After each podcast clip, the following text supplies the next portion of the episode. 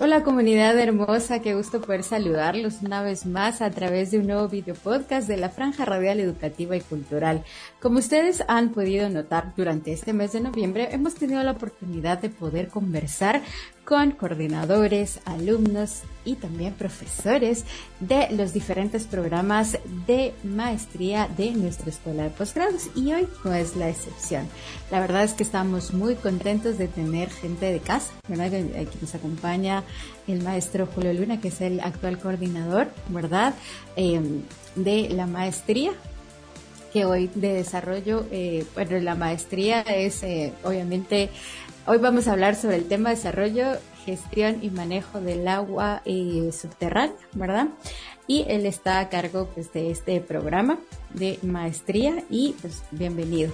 También nos acompaña el doctor Werner Ochoa y los estudiantes, el ingeniero Pedro Alejandro Soto y la ingeniera Aide Arbizu, que les anticipo está desde Alaska hoy haciendo el tiempo y el espacio para compartir con nosotros. Así que les cedo el micrófono para que en este caso pues puedan saludar a nuestra audiencia que está pendiente de esta transmisión. Bienvenidos. Eh, muy bien, buenas tardes. Mi nombre es Julio Luna. Actualmente soy el coordinador de la maestría en gestión de, recursos hidrogeológicos, que es uno de los programas de la Escuela de Estudios de Posgrado de la Facultad de Ingeniería. Aquí me acompañan eh, dos eh, profesionales, estudiantes de la maestría y, y el doctor Werner señor Ochoa, que es profesor de los cursos de seminario. Tal vez eh, les voy a ir dando la palabra a Aide. Sí, claro. Ah, muy buenas tardes. Mi nombre es Aide Arbizu, ya lo indicaron. Soy ingeniero geofísico de profesión. Actualmente soy maestrante de la carrera de gestión de recursos hidrogeológicos con el ingeniero Julio y el doctor Wenner y también trabajo en Guatemala para la empresa de Geodegua para lo que son estudios hidrogeológicos y de hidrogeología superficial para geotecnia. Y les agradezco mucho el espacio. Pedro. la Alejandro. muy buenas noches, buenas tardes, noches a todos. Mi nombre es Pedro Alejandro Soto Reyes. Eh, actualmente todavía estudiante de la, de la maestría de gestión de recursos hidrogeológicos me encuentro ya en las fases finales ya de, bueno, ya pasé gracias a Dios el, el, examen de el examen de defensa de tesis que se hizo hace como 15 días, si no estoy mal, ¿verdad, ingeniero Luna? Y eh, pues gracias a Dios, pues se, se, logró el objetivo de aprobar unánimemente y bueno, como parte también de una descripción acerca de la maestría con, vinculado a mi persona, pues soy uno de los primeros de estudiantes de la cohorte desde, que se implementó en el año 2019 esta, esta maestría. Soy ingeniero agrónomo de profesión en la rama ambiental y digamos soy, eh, tengo, bueno, eh, regularmente me dedico a las consultorías eh, personales propias, ¿verdad? Y bueno, es un gusto conocerlos a todos. Doctor Werner. Hola, buenas tardes, buenas noches gusto de saludarles también y pues acá, encantado de poder dialogar, reflexionar e intercambiar conocimientos con, con la audiencia. Soy profesor en la, soy profesor de posgrados en la Universidad de San Carlos, en este caso en ingeniería en el tema de seminarios y abordamos a veces el tema de gestión, participación comunitaria y el tema de legislación y economía del agua también, en el sentido de ir rompiendo paradigmas de que la hidrogeología es meramente técnica y sino que vamos viendo lo holístico y lo integral, pero mucho gusto. Bienvenido, doctor. La verdad que es un gusto contar con cada uno de nuestros panelistas invitados hoy para este video podcast. Y pues vamos a entrar en materia. Le recordamos a la audiencia que si tienen algún saludo, algún comentario, si el, usted de repente va teniendo alguna duda dentro de esta charla que hoy tenemos programada, no duda en dejarla en los comentarios de este lado. Desde ya agradecemos, obviamente, sus reacciones, sus comentarios y sobre todo que usted comparta su contenido con sus redes sociales, ¿verdad? Bienvenidos a este episodio en donde vamos a estar, como bien lo decíamos al principio, pues abordando el tema sobre desarrollo, gestión y manejo del agua subterránea que eh, contamos con obviamente el coordinador de la maestría, el ingeniero maestro Julio Lul, ¿verdad? De la Maestría de Recursos Hidrogeológicos. Y vamos a ir directo con usted para hacer nuestra primera pregunta. Y es que quisiera, por favor, que nos hiciera ese marco de referencia en cuanto a cuáles son esos desafíos que enfrenta el tema de la gestión de recursos hidrogeológicos en Guatemala y cómo pues estos desafíos pueden abordarse desde la perspectiva de la maestría en gestión de recursos hidrogeológicos. Sí, muchas gracias, Gracie. Gracias por la invitación. Eh, sí, definitivamente el, el, tema de las aguas subterráneas, eh, no solo en Guatemala, sino en Centroamérica y muchos países de, de Latinoamérica, pues tiene eh, un denominador común y es que en cada uno de los países este eh, digamos este recurso no está no está regulado regular eh, no está regulado. O sea las leyes no son suficientemente claras para decir indicarnos la forma en que se debe realizar digamos la extracción de las de las eh, aguas subterráneas. Eh, de ahí, de esta preocupación, eh, nació este programa, este programa de gestión de recursos hidrogeológicos que um, inició en el año 2019 y um, este programa con, el mismo pensum se inició en El Salvador y también se va a iniciar en Nicaragua, en los tres países de Centroamérica, ya que consideramos que habían problemas eh, bastante comunes. La contaminación de las aguas superficiales, la, digamos, cómo estamos afectando también al recurso hídrico eh, subterráneo, porque vemos, eh, lo vemos como una opción, más sin embargo, la sobreexplotación o el mal manejo y el mal manejo han hecho que este recurso también se vuelva muy vulnerable.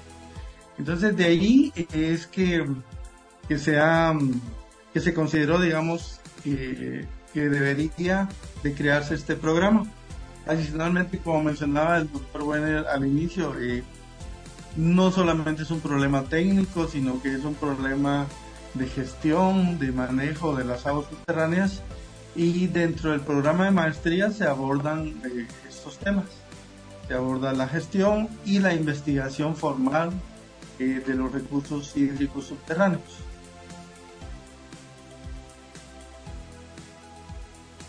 Muy bien. Muchas gracias, ingeniero Luna. Vamos a, entonces a nuestra siguiente consulta. Por, cierto, muchas gracias a las personas que ya han reaccionado y también a la comunidad del 92.1 de Radio Universidad.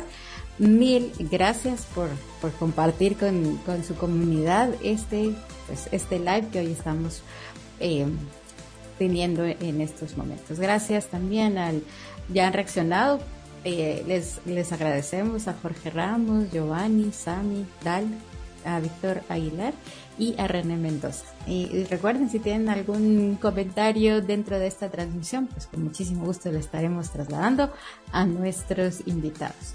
Ahora pues vamos con nuestra siguiente consulta, ingeniero, y vamos a ir con nuestro invitado docente y nos gustaría que nos comentara un poquito cómo se integran en el programa de la maestría las perspectivas obviamente interdisciplinarias, teniendo en cuenta la necesidad de abordar desafíos complejos como la gestión del agua subterránea desde enfoques que van más allá de la geología y la hidrogeología, tal como usted lo mencionaba al principio. Sí, muchas gracias. Bueno, son cinco años que lleva ya este bebé de maestría y lo apasionante que tiene es que tiene un currículo diversificado. Por ahí un, uno de los, de los estudiantes, un ingeniero geólogo que, que asesoro, me dice, la maestría está muy buena, pero a veces siento que el pedacito ese que tiene de, de, para allá de legislación, el otro pedacito de economía y el de legislación y el de gestión, como que eso social no sé cómo no sé cómo encaja. Yo le digo, bueno, va la, quizá porque va a la mitad de la maestría, pero es parte, eh, yo soy ingeniero, entonces también es parte de precisamente ir rompiendo nuestra visión muy ingenieril que tenemos y creemos que el mundo es este pedacito, le digo. Y no, el todo tiene que ver con el todo y precisamente el agua no es eh, de una disciplina. Entonces la ventaja que tiene esta maestría es justo eso, tiene un currículo diversificado. Ya lo mencionaba por ahí el maestro Luna, que los cursos de legislación, de pronto para alguien, para los que somos ingenieros, nos suena como que no vamos a ser abogados, sí, pero debemos conocer lo muy mínimo de cómo está el marco, marco jurídico del agua subterránea en el país.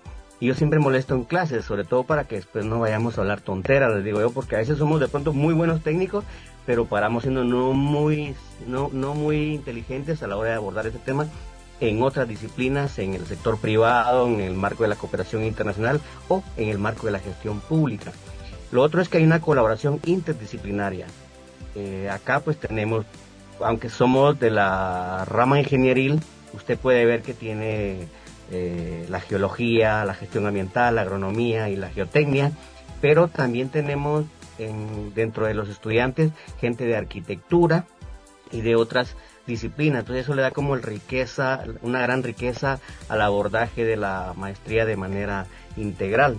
Y bueno, en el caso de algunas cohortes, cuando da tiempo, han tenido el intercambio con, con otros profesionales de otras ciencias y de otros países. En el caso, por ejemplo, de la cohorte del ingeniero maestro en ciencias en potencia, ahora el ingeniero Alejandro Soto, ellos tuvieron intercambios con profesionales de Ecuador, de Argentina, de Costa Rica, México, de otras disciplinas que abordan el tema del agua subterránea.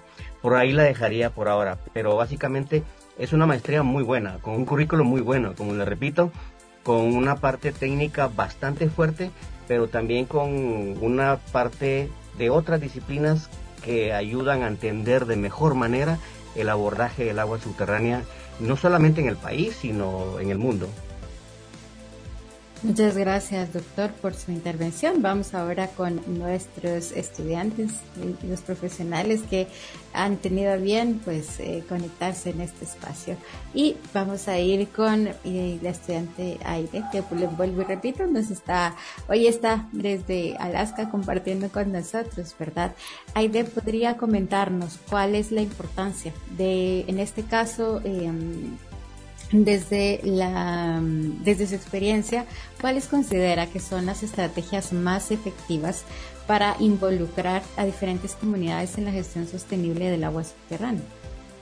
Eh, bueno, con base en mi experiencia, principalmente es dar una explicación sencilla, literalmente manzanas y peras. Nosotros lo que hacemos en los estudios hidrogeológicos en la empresa es que vamos a campo y el día que llegamos tratamos de hacer este, pláticas, una charla en un centro comunitario o al aire libre donde se van a hacer los estudios y le explicamos absolutamente a todos. ¿Por qué?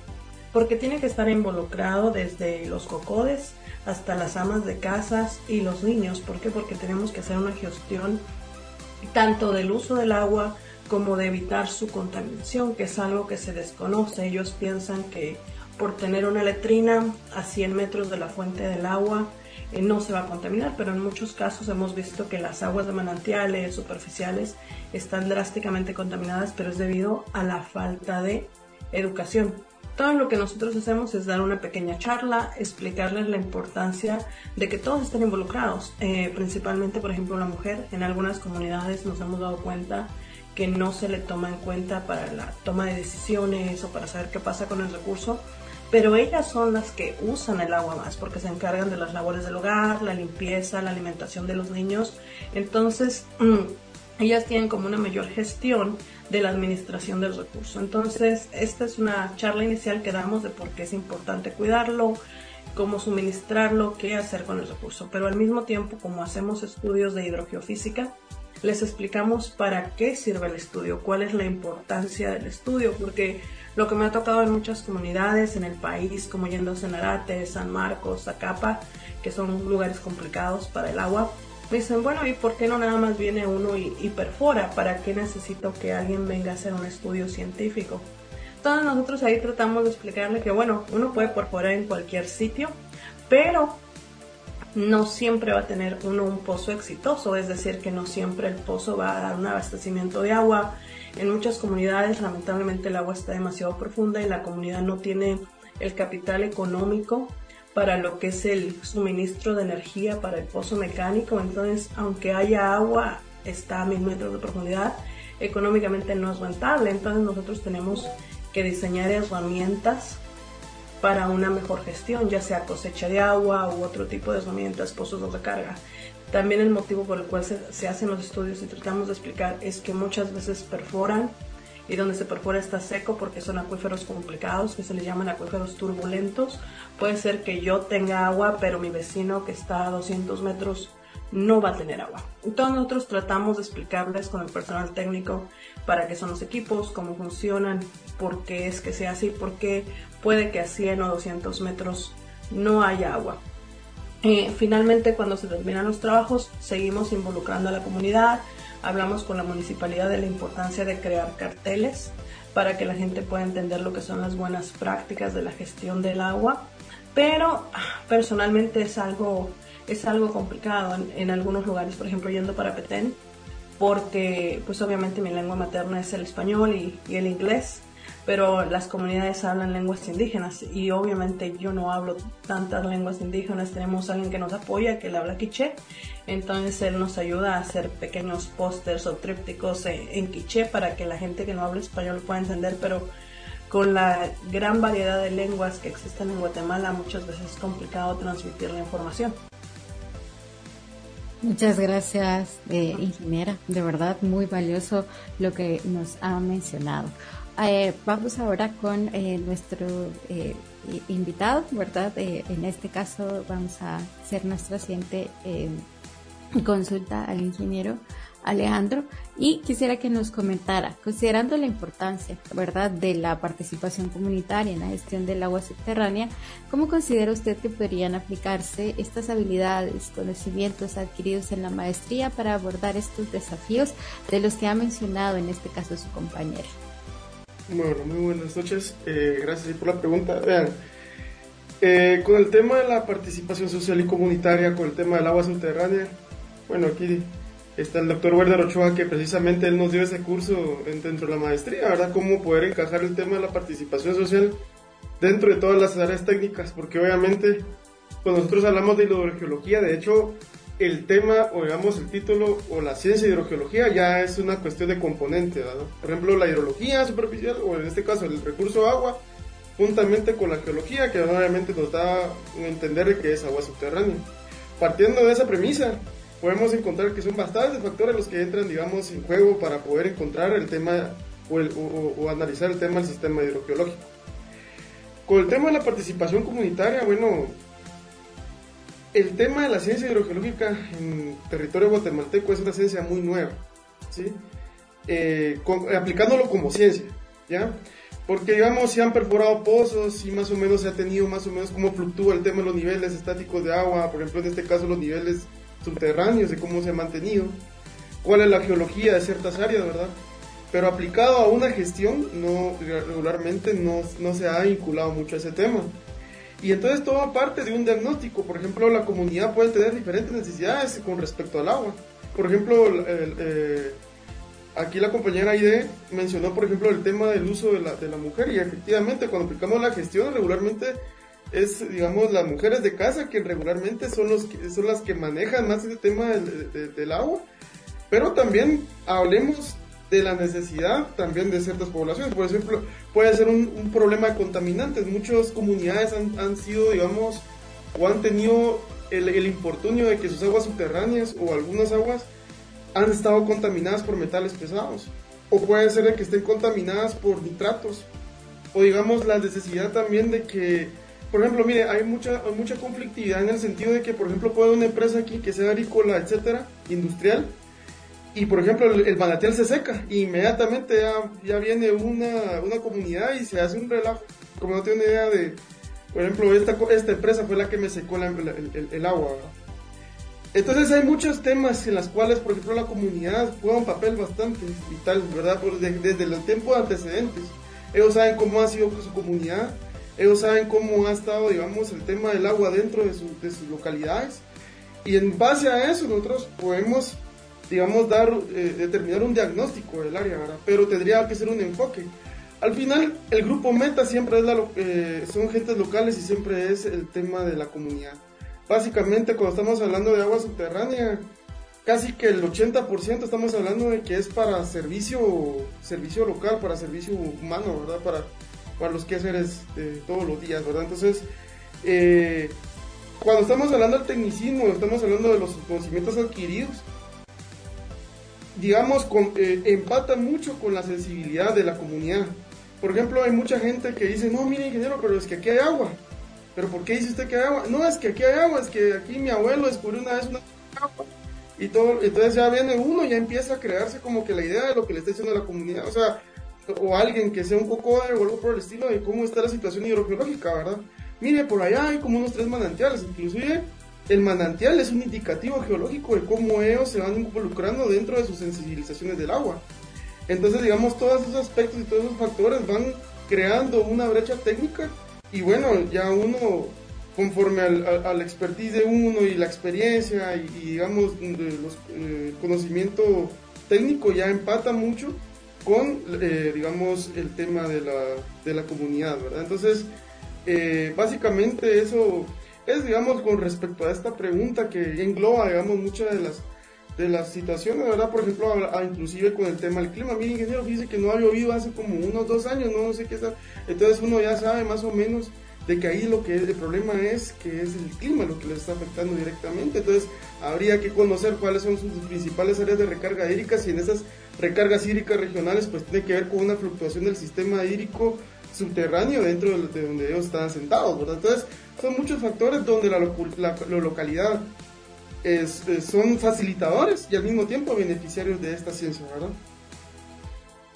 Muchas gracias, ingeniero Soto, por, por, responder a este interrogante. De verdad, es un tema de siempre. De hecho, cuando hemos tenido esta charla con el ingeniero Luna, siempre hemos coincidido que esta es una de las maestrías que impacta de manera muy positiva a, diferentes comunidades y qué bonito poder eh, reiterarlo a través de sus voces. Vamos ahora con nuestro coordinador, ¿verdad? Y quiero que nos hable, ingeniero, acerca de esas oportunidades de investigación y proyectos aplicados que se ofrecen a los estudiantes de la maestría para que adquieran experiencia práctica en la gestión de recursos hidrogeológicos. Sí, muy bien.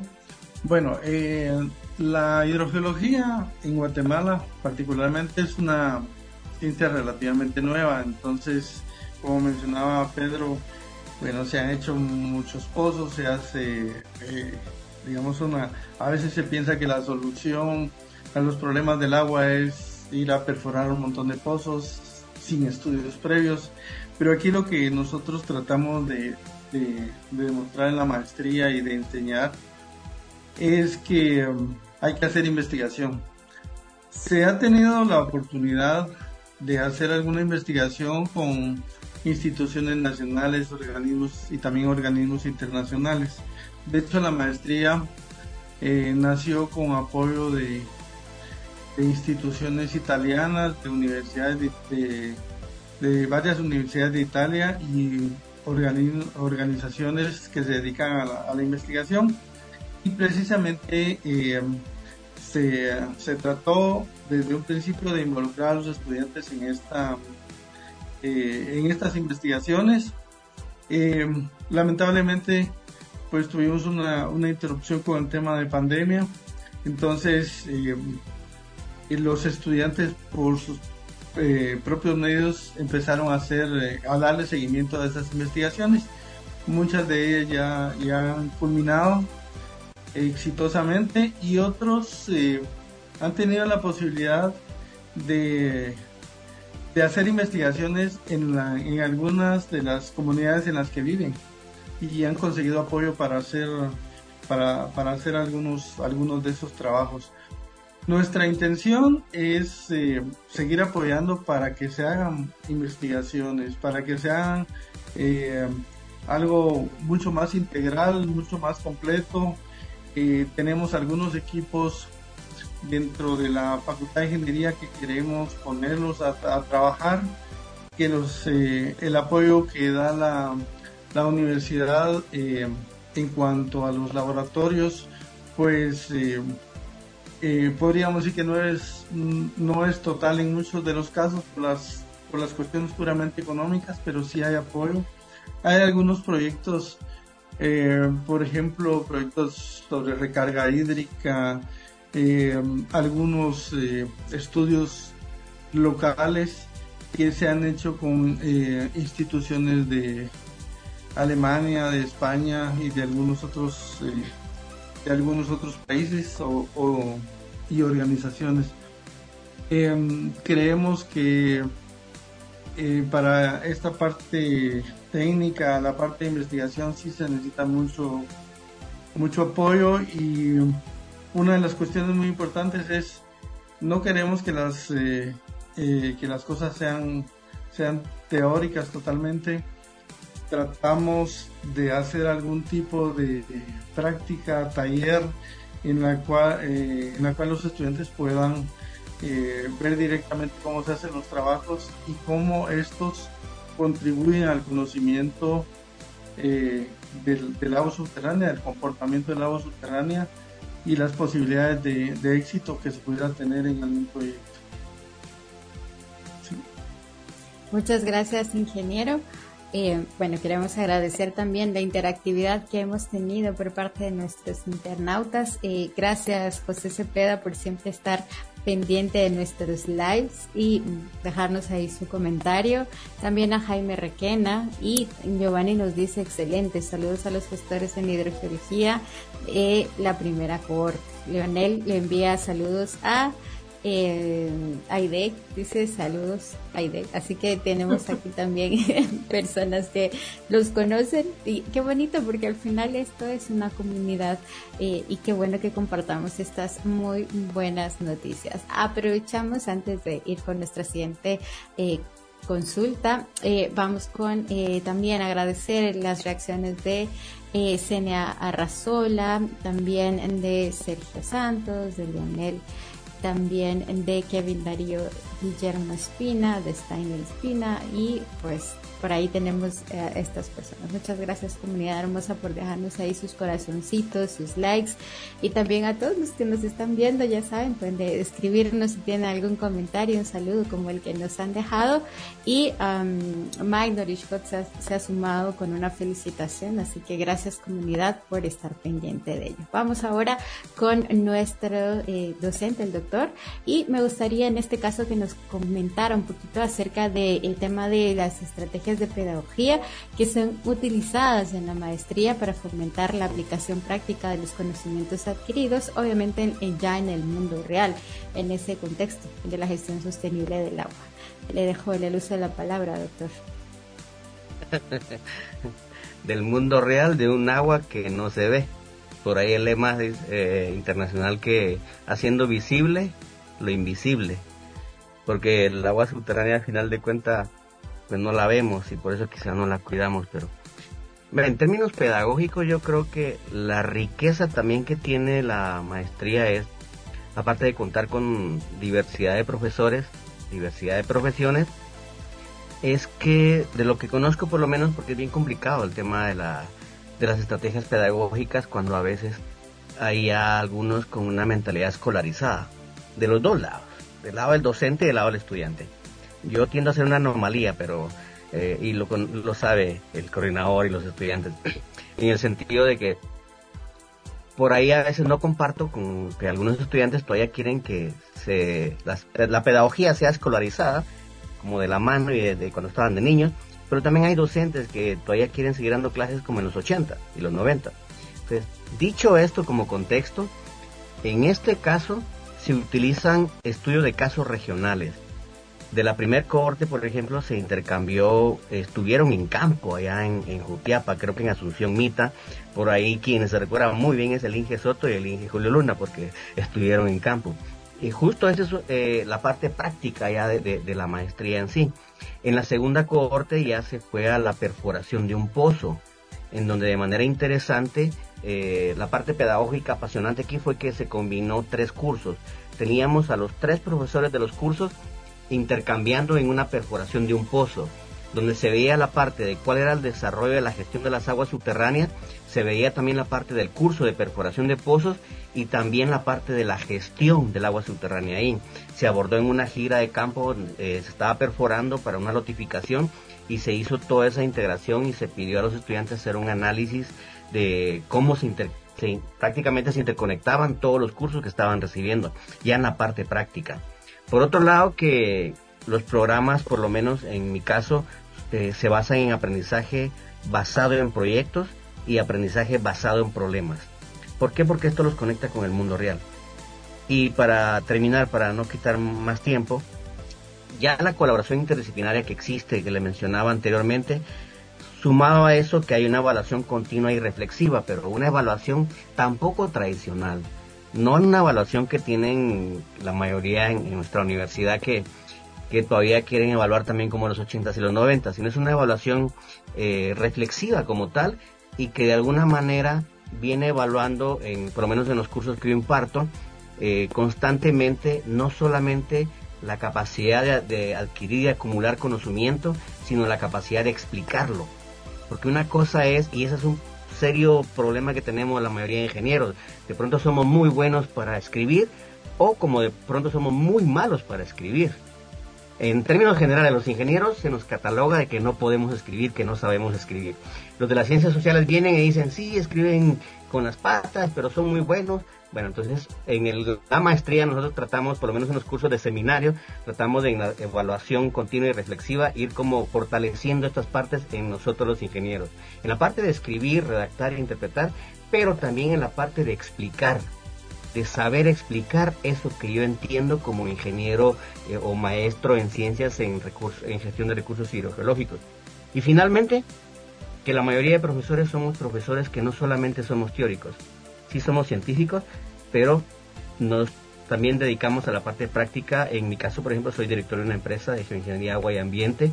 Eh, estamos en campo y estamos en la ciencia. Entonces creo que esa es otra estrategia pedagógica muy buena que tiene la maestría que coordina el maestro Luna. Muchas gracias, doctor. De verdad, valoramos mucho sus respuestas. Vamos ahora con Aide para con, nuestra siguiente consulta, ¿verdad? Y en este caso, Aide, me gustaría que nos comentara acerca de las tecnologías, por ejemplo, eh, cómo pueden tecnologías como la teledetección, modelos, modelos hidrogeológicos avanzados contribuir a la toma de decisiones efectivas en la gestión del agua subterránea y cómo pues podemos integrar estos enfoques en el programa de estudios claro, miren, actualmente la, el programa de estudios cuenta con una clase que se llama geofísica y efectivamente hay una ciencia, yo literalmente estudié ingeniería geofísica. Eh, son aplicables, son importantes para la detección de aguas subterráneas. Nosotros podemos tener exploraciones indirectas con diferentes metodologías, como la metodología geoeléctrica, que tiene diferentes técnicas involucradas, que muchos la conocen como sondeos eléctricos verticales, eh, tomografías eléctricas que ya son bidimensionales, es como irse a sacar una radiografía, imagínense que que se rompe el brazo y para que el doctor sepa dónde ponerle los clavos le van a sacar unos rayos X. Entonces, en geofísica es lo mismo, nosotros hacemos una tomografía del suelo y podemos determinar aproximadamente dónde está el nivel freático, los posibles materiales que lo componen. Por ejemplo, no es lo mismo que haya agua en una capa geológica que son arenas, como donde tenemos los cañaverales, o en una capa geológica que está llena de arcillas, como en algunas zonas de Puerto Barrios. ¿Por qué? porque la arcilla, por sus propiedades físicas, no permite que el agua fluya libremente, a lo contrario a las arenas por las fuerzas de capilaridad. Esto lo podemos detectar nosotros con métodos de exploración geofísica, pero tienen que ser de tipo local. ¿Eso qué significa? No porque usted tiene una finca y yo le hice un estudio ahí y su abuela tiene una finca a dos kilómetros, significa que el mismo estudio le va a servir a su abuela. ¿Por qué? Porque en geología nosotros podemos tener cambios laterales de un lado a otro, que son cambios verticales, que por ejemplo en la finca de usted nosotros tenemos materiales arenosos y en la finca de su abuela tenemos un evento volcánico de materiales eh, masivos, eh, que son rocas con una porosidad primaria que no está interconectada, entonces de ninguna manera va a fluir. Entonces tenemos varios métodos. Eh, lamentablemente los métodos tienen sus limitantes. ¿A qué significa? Por ejemplo, actualmente los, los métodos eléctricos no pueden penetrar más de mil metros de profundidad. Es decir, que si nuestra agua está a 1500 no la vamos a poder detectar con un método eléctrico convencional. Tenemos que usar métodos electromagnéticos. Estos ya son otro tipo de equipos, otro tipo de técnicas que pueden llegar a los 2.500, 3.000 metros. Existen los métodos sísmicos, sísmica de reflexión, que regularmente son usados por las petroleras. Algunas petroleras actualmente buscan aguas subterráneas profundas. Y tenemos lo que usted mencionó, la teledetección, que es vía satelital. Actualmente la NASA tiene un programa en el cual tiene un satélite viajando eh, alrededor del planeta y el satélite tiene como, como dos cajitas que miden la gravedad.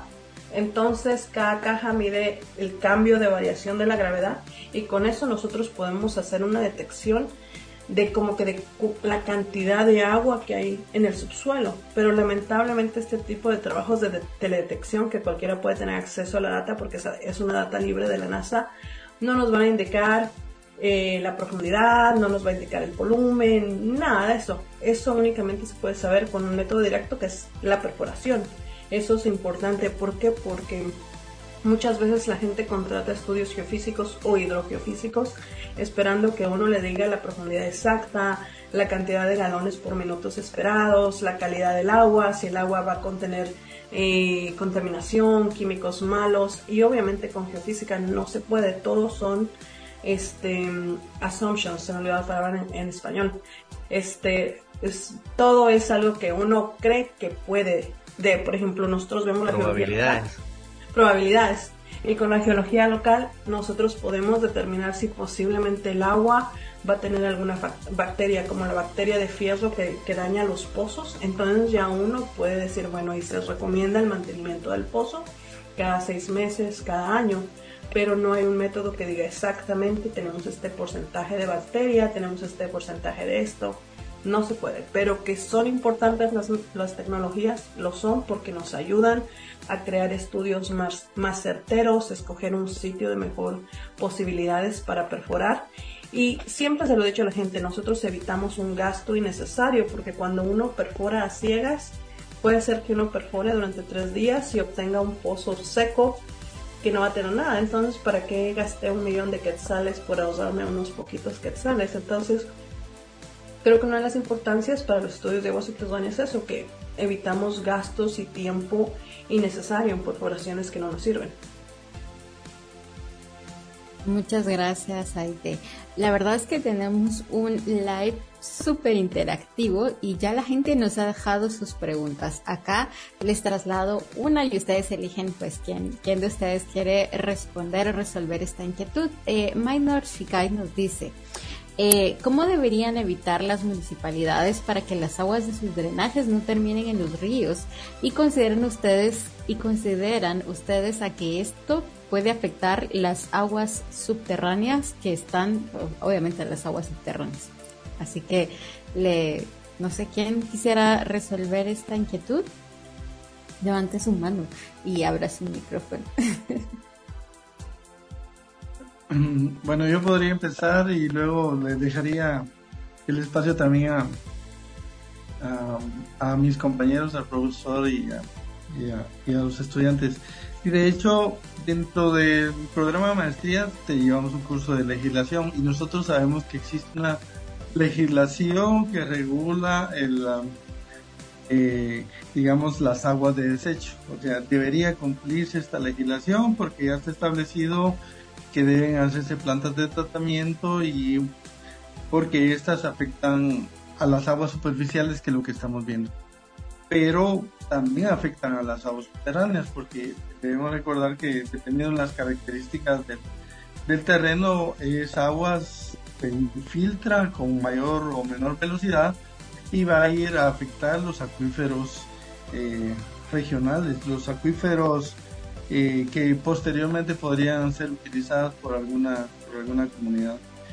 Hay muchas formas en que el agua subterránea se puede eh, puede ser afectada, no solamente digamos con esas aguas de desecho, sino también con los basureros, con los depósitos de, de material eh, sólido, digamos los desechos sólidos, que a la, eh, digamos los acumulan en algunos lugares y luego el agua de lluvia lixilia muchas de sus de, de sus componentes que pueden también afectar las aguas subterráneas.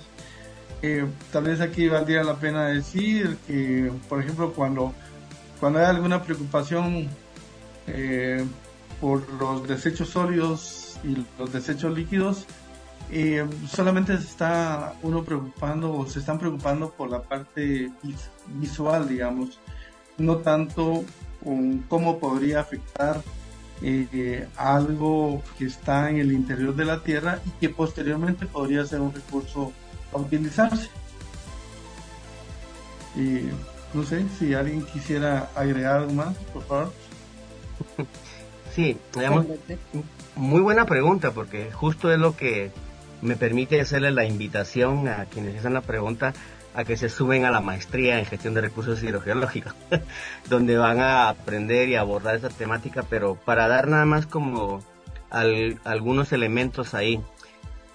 No es tampoco descubrir el agua azucarada, pero para los que son de Guatemala, digamos, tendríamos que irnos al acuerdo gubernativo 236-2006. Y en resumen diría yo con que cumplamos con ello pero bueno, tenemos muy buena legislación, digamos. Yo cuando estoy en reuniones con, mis amigos hidrogeólogos de, México y Centroamérica me dicen, una buena legislación tienen ustedes en Guatemala. De eso, ahí entra, bueno, el problema es gestión.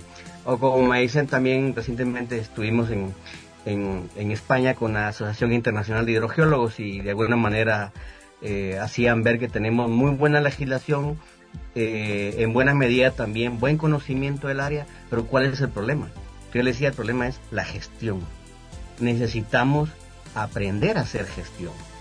De hecho, en el curso yo enseño que no debemos confundir administración con gestión, que son dos cosas diferentes. La gestión va más allá de lo técnico y abarca la parte socioeconómica y política. Entonces, respondiendo a la pregunta, iría cumpliendo con el Acuerdo Operativo 236-2006 eso implica que vamos a tener un tratamiento efectivo de las aguas residuales, pues, sistemas de alcantarillado adecuados y por lo tanto vamos a tener control de descargas mm, de las aguas que se estén descargando ahí y esto ayudaría pues a, mitigar esos problemas que tenemos ahí con respecto a los drenajes y que no contaminen las aguas subterráneas. Por otro lado, quizá dejar ahí nada más que recién terminamos también una investigación con el Consejo Nacional de Ciencia y Tecnología para aprovechar el agua de lluvia, que el agua de lluvia termina también convirtiéndose de pronto en, algunas, en algunos municipios como un problema que se mezcla con las otras aguas grises y termina contaminando eh, cierta parte de las aguas superficiales. Pues ahí determinamos nosotros que es, es muy probable que de aquí a algunos años tengamos que hablar de recarga gestionada de acuíferos. Es decir, también de sistemas de cosecha de agua de lluvia. Pero bueno, ahí la dejo porque de pronto se apasiona uno con la temática. Muy interesante, por cierto, la verdad. Vamos a ir ahora con una pregunta y esta es para, para nuestra ingeniera Aide y nos decía, eh, nos, nos, ha dejado eh, Ela Arbizú y nos dice qué métodos de geofísica se recomienda para búsqueda de agua subterránea y cuál es su tasa de éxito. Mm, bueno, ah, la tasa de éxito es este no se puede decir 100% porque literalmente es lo primero que te dicen cuando uno entra a la carrera, que uno no puede decir 100% ni escribir nada en roca. Eh, se puede decir que es como del 99%, eh, pero para que tenga una buena tasa de éxito cualquier método de geofísica, eh, primero pues se deben de levantar buenos datos en campo, o sea, forzosamente hay que ir a campo, no se puede hacer una exploración geofísica sin sin haber ido a campo y bajado todo de Wikipedia o, ahora ChatGTP. Entonces hay que ir a campo, ah, hay que tener un buen equipo, un equipo de calidad. A pesar que la geofísica literalmente es una batería de un auto que se conecta al suelo y se toman datos, pero se tiene que llevar un, buen equipo para que el equipo esté calibrado, todo eso. Los datos deben de ser procesados, eh, no, no únicamente convertidos en un software, así como la matemática. Y entonces la tasa de éxito es buena, o sea, si uno cumple todos esos parámetros, uno tiene una mejor tasa de éxito de cuando uno perfora, se encuentra lo que uno como geofísico describió. ¿Qué métodos hay? Hay muchos métodos en el mercado, es dependiendo que busquemos. Como se explicaba anteriormente, sondeos eléctricos son importantes. Este, varios documentos que uno lee en Guatemala acerca de hidrogeología y lo que nos dan en las clases de maestría, se menciona claramente que los sondeos eléctricos verticales es como que de lo mejor que se puede hacer, es fácil de levantar, pero también existen otras tecnologías para cosas más complicadas que son las tomografías eléctricas, ya sea en dos dimensiones o en tres dimensiones. Eh, las tres dimensiones son tienen como más información, uno puede saber más o menos hacia dónde circula el agua, dónde es un mejor sitio para perforar para que el pozo tenga una mejor, mayor longevidad.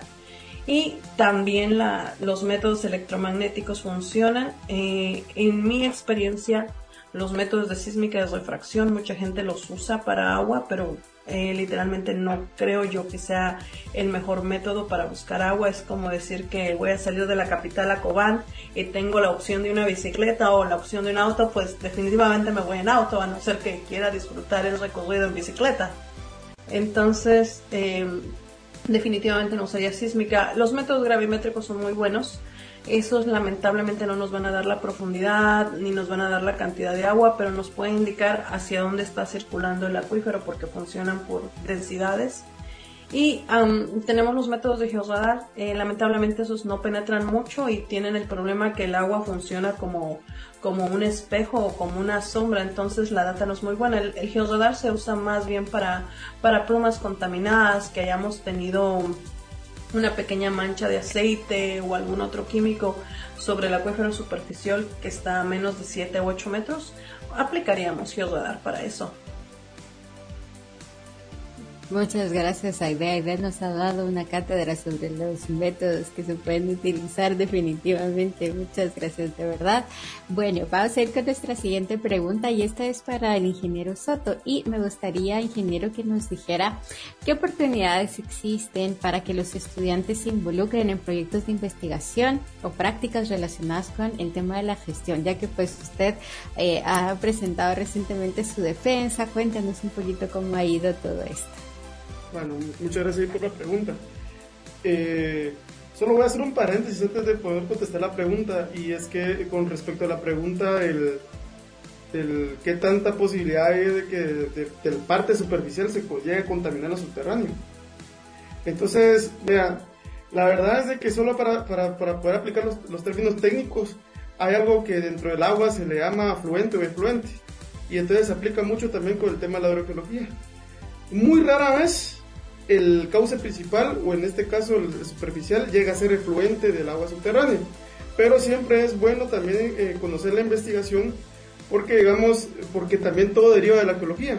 Entonces acuérdense que hay una legislación que es el acuerdo, el acuerdo 236-2006 que también hablan de plata de tratamiento de aguas residuales y dentro de esas plantas de tratamiento de residuales el sistema abarca lo que es una fase de, de rocas volcánicas, que es una, una parte filtrante. Entonces, digamos, eh, esta es una, como una opción a evitar que se llegue a contaminar los mantos acuíferos. Pero también estamos hablando de rocas metamórficas, o en este caso ígneas, que regularmente le llamamos rocas cristalinas, que también tienen un cambio intercatiótico muy fuerte.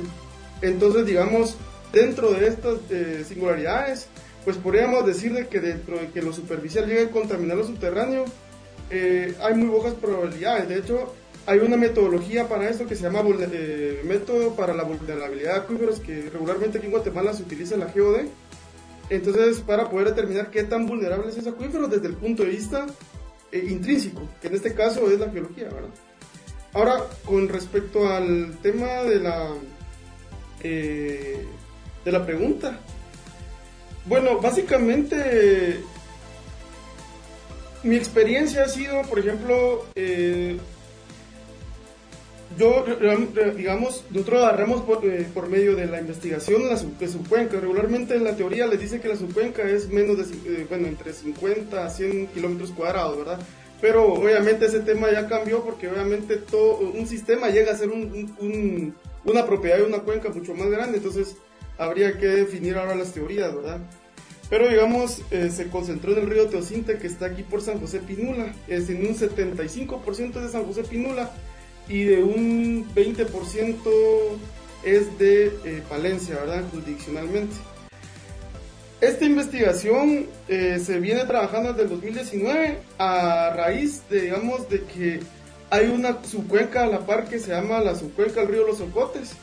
Y obviamente como el sistema de cuencas aquí en Guatemala está dividida en la cuenca sur, cuenca norte y parte de otro tema de cuenca que es que también es, eh, digamos, eh, complementaria a lo que es la, la, cuenca del Motagua. Entonces, digamos, se han seleccionado subcuencas a nivel de las periferias de la metrópolis, ¿verdad? Entonces, esta fue una de las elegidas. Entonces, esta, bueno, se, se, promulgó en el 2019, me atrasé un poquito, pero cuando me atrasé, no fue, digamos, una cuestión de que no se, no se hiciera algo, sino que esto se metió a punto de, de aceptación en, en, la Comisión Nacional de Ciencia y Tecnología en CONCIT y afortunadamente nos la aprobaron y entonces fue la, la, el mismo gobierno de Guatemala la que nos, o en este caso a través de la Comisión Nacional de Tecnología, que nos financió este, esta investigación, ¿verdad? Entonces hay muchas posibilidades, mire, esta tesis le tengo mucho cariño porque no solo me financió, eh, me, hizo, me hace graduarme casi que la maestría, inclusive a conocer otros países, porque esto se presentó en Costa Rica, en la escuela regional, en la UCR, de, digamos, de lo que se está haciendo. Y digamos, estas cuestiones pues eh, abren muchas posibilidades, que tal vez si no hubiera tenido, digamos, el apoyo de mis docentes dentro de la maestría y, y lo que era como tal la, el programa de maestría no se hubiera logrado hacer, ¿verdad? Entonces, la finalidad de, esta, de, de, este estudio era poder determinar la recarga hídrica, ¿verdad? ¿Por qué? Porque geológicamente estamos hablando de que son periferias de Guatemala, bueno, de la ciudad de Guatemala, la metrópolis, que estas periferias están teniendo un crecimiento así como lateral, axial, ¿verdad? Entonces, digamos, ya estos, ya estos crecimientos ya se están urbanizando, ya están, entonces ya, digamos, hay una ley forestal que inclusive dice, bueno, aquí hay un bosque, pero no lo puede talar porque, o sea, está en, en parte alta de recarga hídrica, o, que, básica, eh, que creo que esa, eh, en esa ley forestal creo que eh, se está haciendo un, una investigación también en el tema punto, de punto de vista de recarga hídrica para poder cuidar y conservar las partes donde realmente se recarga, ¿verdad? Entonces, eh, como la explicación geológica nos dice que estas periferias son como que el corto, o sea, como que la parte regional donde se recarga el agua que viene a dar al valle, ¿verdad? Que es el, de Guatemala. Entonces, pero también sirve para poder determinar las, eh, digamos, la, la, disponibilidad de agua para estas áreas locales, ¿verdad? Entonces fue muy bonita experiencia y considero yo que la maestría bueno, y sí que he tenido mucho apoyo de mi coordinador, que es el ingeniero Julio Luna, y eh, abre muchas puertas para la investigación. Regularmente la maestría es en ciencias, o sea, obviamente tiene que haber investigación, tiene que haber una tesis, y, pues la metodología, de hecho llevamos cursos en las cuales nos dice cómo hacer una metodología científica. O sea, hagamos eh, y, evaluables. O sea, en el transcurso del tiempo es evaluable. Entonces, eso es mi, mi percepción acerca de la pregunta. Muchas gracias, ingeniero Soto. Muy valiosa su aportación.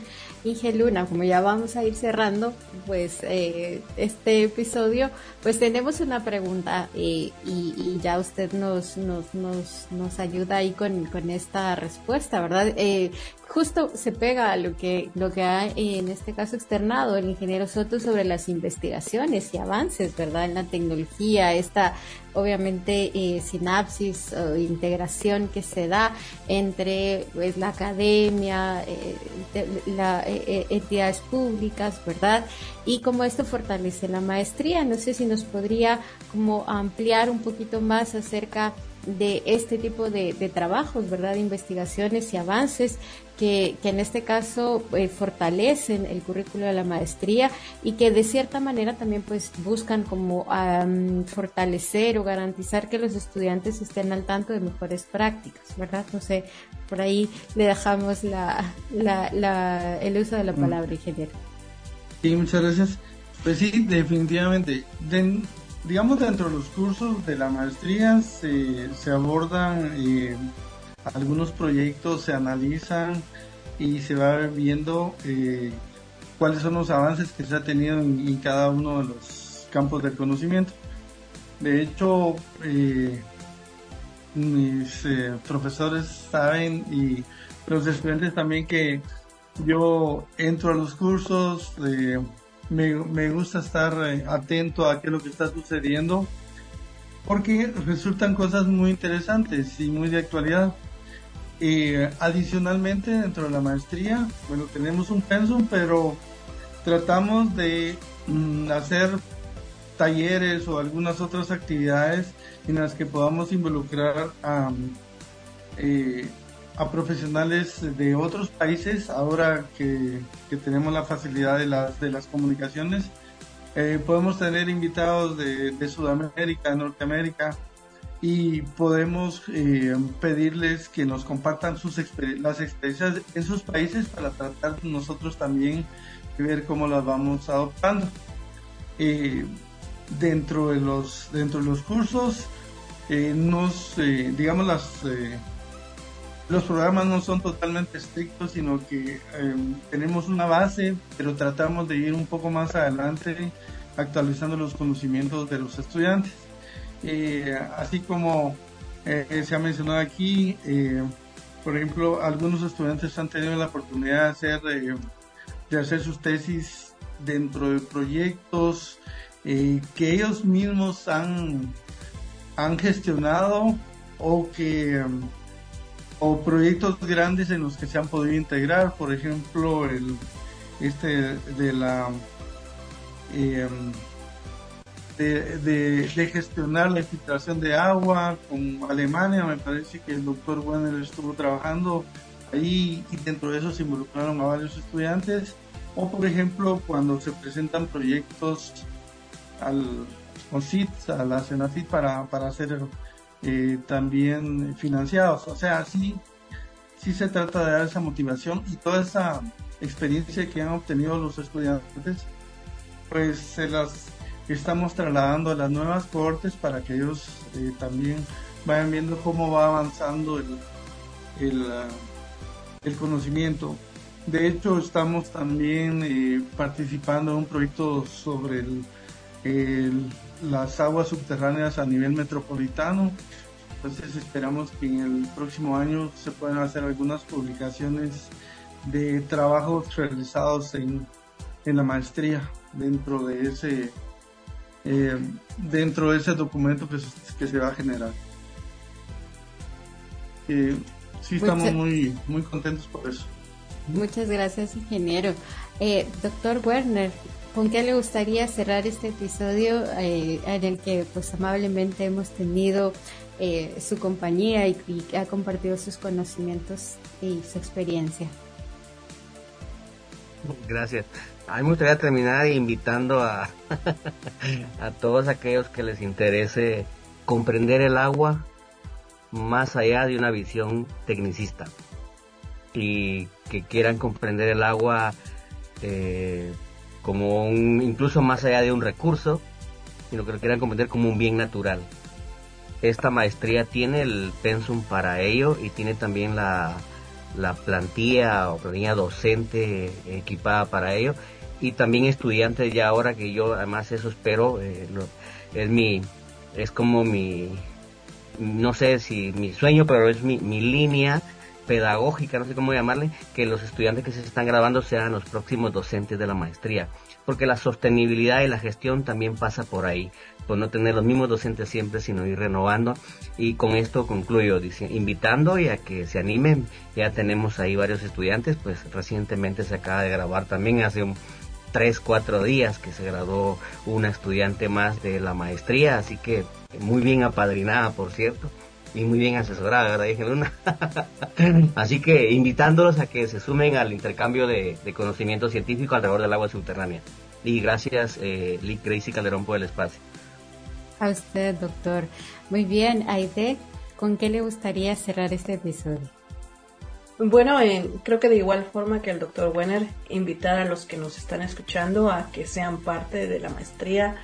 Eh, la verdad es muy buena maestría. Este, yo como extranjera tengo estudios en México y en Estados Unidos. Eh, y bueno, creo que lo que me impulsó a tomar la maestría fue la virtualidad, porque debido a mi trabajo no me no estoy permanentemente en una área por más de seis meses. Entonces, cuando descubrí que la USAC tenía una maestría en línea y no tenían problema conmigo por ser extranjera, este me inscribí y ha superado mis expectativas. He aprendido demasiado, como decía el doctor Wenner. Tenemos muy buenos docentes, docentes con mucha experiencia. Eso es muy importante porque están dispuestos a transmitir su conocimiento. ¿Por qué? Porque un libro pues cualquiera lo puede leer, pero 20 años de experiencia transmitidos en una clase de tres horas son invaluables. Entonces es una invitación para aquellos que quieran aprender un poquito más de la gestión de aguas, ya sea orientados a la parte más ingenieril o a una parte más este mm, como de leyes, este, la parte social o cómo hacer la gestión. La maestría tiene absolutamente de todo, sin importar que a uno le guste el chocolate y al otro le guste la vainilla. La maestría lo tiene, entonces definitivamente si yo regresara eh, año, un año atrás cuando estaba buscando dónde inscribirme, nuevamente tomaba la decisión. Entonces, este, un gran aplauso para que se sigan incorporando y bueno, y el país siga creciendo y creando profesionales que ayudan a la sustentabilidad económica y a la sustentabilidad del agua dentro de Guatemala y, bueno, y tengan oportunidades de salir a otras partes y aprender más sobre la gestión y aplicarla en el país o aplicar sus tecnologías en otra parte de Centroamérica o Latinoamérica. Muchas gracias, Aide. Ingeniero Soto.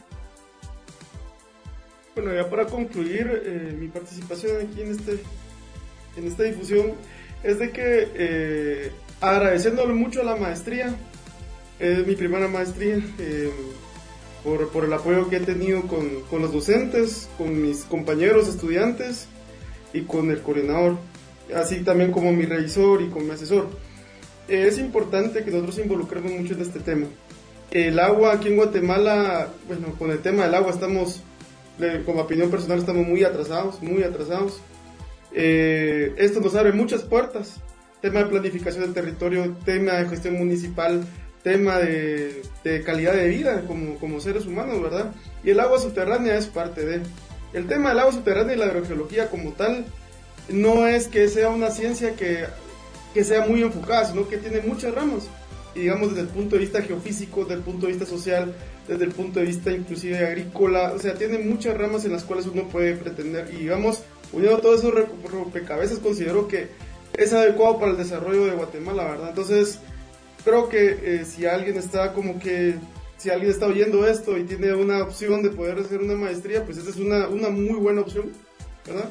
Yo la recomiendo, fue una muy buena experiencia desde el punto de vista mío y digamos, pues eh, no saben lo mucho que le ayudan al, país y a nivel nacional el hecho de, contribuir a la ciencia y en todo lo que lo que lo que eh, converge esto, ¿verdad?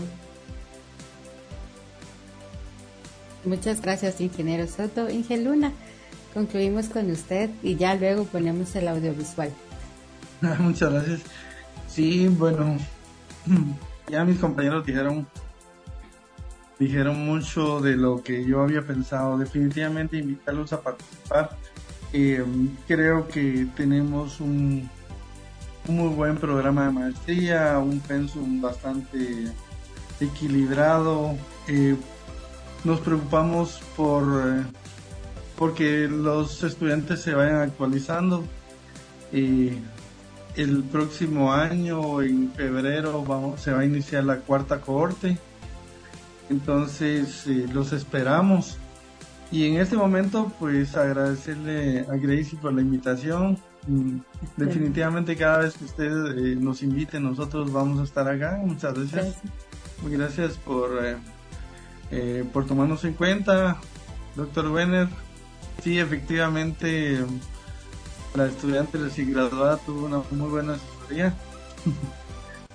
y Alejandro, eh, nos vamos a seguir comunicando. De hecho, eh, todo el grupo eh, de, de, todas las cortes han sido grupos muy unidos, así que vamos a seguir en, comunicación y, y, nos interesa mucho saber cómo van avanzando cada uno.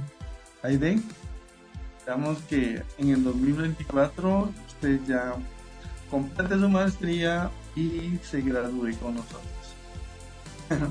Muy bien, muchas gracias a todos. Muchas gracias de verdad, ingeniero Luna, doctor Werner, ingeniero Soto, ingeniera Aide. De verdad ha sido un gusto poder compartir con ustedes eh, este espacio y que la verdad es que yo creo que las, las mejores, la mejor forma de contarle a alguien sobre, sobre algo es eh, a través de la experiencia. Yo y ustedes han tenido pues eh, a bien compartir su tiempo, ¿verdad? Porque es uno de los elementos importantes y eh, valoramos mucho las experiencias y todo lo compartido en este, en este espacio. Muy bien, y así cerramos nuestro episodio felicitaciones al ingeniero de verdad por este material divulgativo y de promoción de la maestría y aunado a ello pues hoy ustedes han sido nuestros actores principales compartiendo sus propias experiencias desde este programa de maestría. A todos y todas les hacemos la cordial invitación de estar pendientes de nuestro próximo episodio y recuerden ingenieros, doctor eh, y profesionales vuelvan cuando quieran esta es su casa. Hasta un nuevo episodio.